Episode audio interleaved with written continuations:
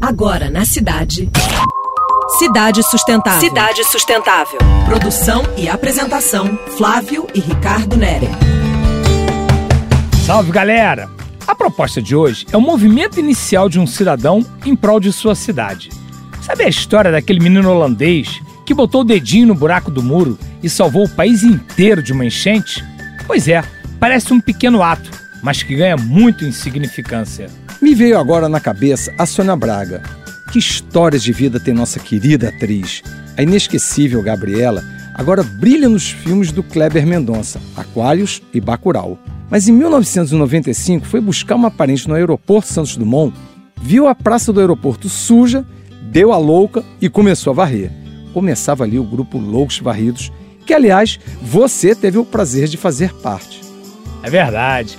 O grupo partia do seguinte princípio: lugar limpo gera carinho, amor, afasta a violência. Visitou o Parque Laje, mas também comunidades no Leme e em Ramos. Vassouras na mão, lá ia o pessoal ralar em pleno domingo à tarde.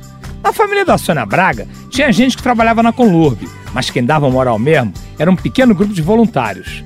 A ideia era plantar a semente. Ó, oh, ficou bonito limpo, não é? Agora é só conservar. A atriz na época morava nos Estados Unidos, participou só de uns dois ou três eventos, mas os loucos varridos aprontaram durante uns dois anos pela cidade. Será que você tem alguma ação que pode ajudar a mudar os rumos da sua cidade? Conhece algum projeto assim, legal e de coração que merece ser divulgado? Já sabe. Mande para a gente no nosso e-mail. É o cs@radiocidade.fm. Até a próxima, ouvinte.